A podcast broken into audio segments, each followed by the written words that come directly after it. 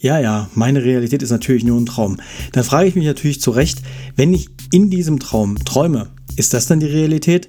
Keine Ahnung, mir zu hoch. Ich bin mir ziemlich sicher, diese Folge meines Podcasts ist dir auf jeden Fall nicht zu hoch, wenn ich dir ein bisschen was über den Film erzähle. Viel Spaß bei dieser Folge meines Podcasts Schrei jetzt.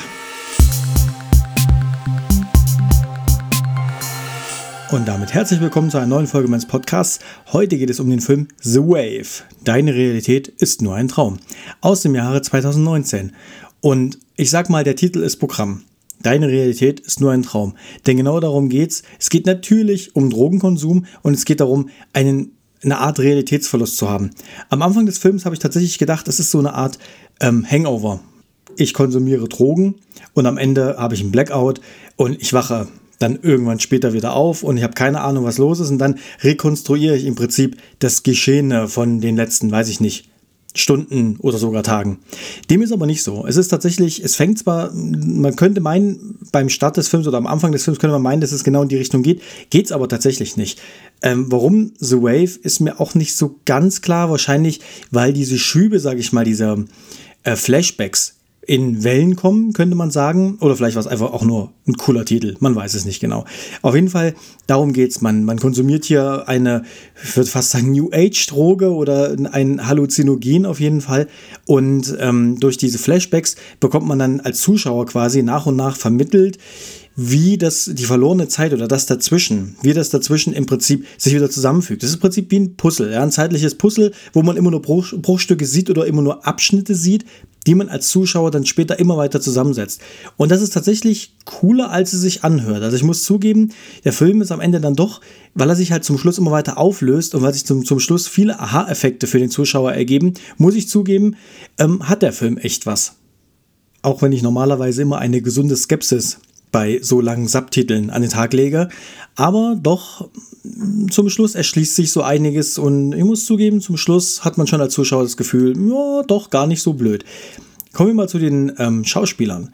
Die einzigen Schauspieler, die ich in dem Film tatsächlich kannte, waren Justin Long, der den Frank hier spielt, und Donald Faison, der Jeff spielt. Donald Faison kenne ich noch aus Scrubs. Ja, es ist mal ganz interessant zu sehen, ähm, jetzt einfach so ein paar Jahre später und ihn auch mal in einer, in Anführungszeichen, mehr oder weniger ernsthaften Hauptrolle in einem Film zu sehen, habe ich tatsächlich bisher nie. Also ich kenne ihn tatsächlich nur aus Scrubs. Und das war schon auch ganz cool. Und ich muss zugeben, so ein bisschen Schauspiel von dem Scrubs-Darsteller, also von, von Donald Faison in Scrubs, kommt tatsächlich auch ähm, rüber. Da hat er ja den Türk gespielt. Und so ein bisschen steckt, so ein bisschen Türk steckt hier auch in unserem Jeff drinne. Aber das ist okay. Es ist halt einfach sein Schauspiel und das ist ja ganz normal. Schauspieler haben eine gewisse Art von Schauspiel, die sich immer wieder in verschiedenen Charakteren trotzdem immer wieder ein bisschen zeigt, so ein bisschen ausprägt, also den Charakter ja auch irgendwo ein Stück weit prägt, was ja vollkommen okay ist. Ich finde, die beiden, also Justin Long und Donald Faison, machen hier ähm, einen sehr guten Job, finde ich eigentlich. Also ich finde wirklich, äh, die passen ganz gut tatsächlich, also die Charaktere passen sehr gut, finde ich, in diese, in diese Story. Und die beiden als Schauspieler, die beiden sind natürlich Freunde, die beiden arbeiten auch zusammen und haben beide aber auch eine unterschiedliche Hintergrundgeschichte, sage ich jetzt mal, als Charaktere. Und ähm, gehen aber hier mehr oder weniger gemeinsam, ne, nicht ganz, aber so halbe, halbe gemeinsam diesen Weg. Und ist eigentlich ziemlich cool. Also die beiden als Schauspieler finde ich hier sehr gelungen, machen hier einen sehr guten Job. Da gibt es nichts zu meckern von meiner Seite aus. Und auch die zwei, drei Nebendarsteller, unter anderem die Katja Winter, die Natalie spielt, auch okay. Da muss ich aber tatsächlich zugeben, so richtig vom Hocker gehauen hat es mich nicht. Der, der noch eine sehr kleine Nebenrolle hat, der mich aber schon echt überzeugt hat, war dann eher noch der Tommy Flanagan, der den Aeolus spielt. Das ist derjenige, der dem Frank die Drogen andreht, ja, auf einer Party. Da muss ich zugeben, diese kurze Rolle, also hat eigentlich nur, glaube ich, zwei Szenen und insgesamt vielleicht fünf oder sieben Minuten. Aber das, muss ich sagen, hat mich eher noch beeindruckt als die anderen Nebenrollen und Nebendarsteller hier. Also von dem her ziemlich cool eigentlich an der Stelle. Also zumindest die zwei Hauptcharaktere, da muss man schon zugeben, das passt eigentlich ganz gut. Und die Dynamik stimmt zwischen den beiden. Das finde ich auch immer sehr wichtig und ähm, ist ja auch sehr gelungen. Ansonsten, der Film ist von 2019. Es gibt hier, ich sag mal, optisch nicht viel zu meckern. Tatsächlich hätte ich fast gesagt, der Film wäre älter. Also er kommt mir rein von der Farbwahl oder von der ganzen Aufmachung, der ganzen Szenerie und so weiter, kommt er mir warum auch immer älter vor. Also ich habe so das Gefühl, der, der Film spielt früher, also keine Ahnung, in den 90er Jahren oder so, dem ist er aber gar nicht so. Er spielt schon ganz normal heute, sage ich jetzt mal, in der aktuellen Zeit.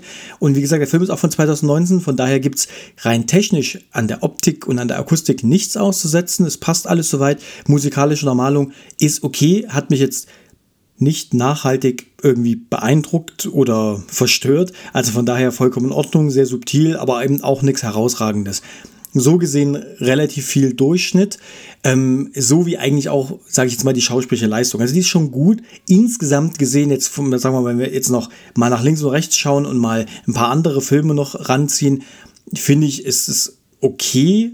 Insgesamt, äh, die, der ganze Film ist okay, die schauspielerische Leistung ist okay, die Story ist jetzt nicht außergewöhnlich, aber tatsächlich halt außergewöhnlich erzählt, wie ich finde. Also ich fand es schon sehr gut mit diesen Flashbacks. Das ist schon mal was anderes gewesen. Und wie gesagt, am Anfang denkt man, es ist ein Hangover und dann ist es gar kein Hangover, sondern es ist, ja gut, es ist so eine Art Hangover, aber halt anders erzählt.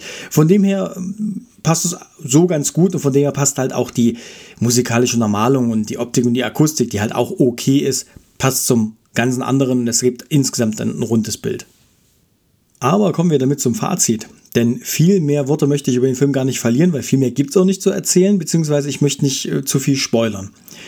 Der Film ist, wie ich finde, äh, es wert, gesehen zu werden. Man muss aber allerdings auch sagen, man darf die Erwartungen nicht allzu hoch schrauben und man darf ähm, hier nichts Außergewöhnliches erwarten oder dass einem hier eine sehr komplexe Story entgegenkommt und ein beschäftigt und ähm, einen als Zuschauer da komplett reinzieht. Man wird schon als Zuschauer reingezogen, aber eher halt eben durch diese Flashbacks, also durch die Art der Erzählung, weniger durch die Erzählung selber, also durch die, durch die Story selber.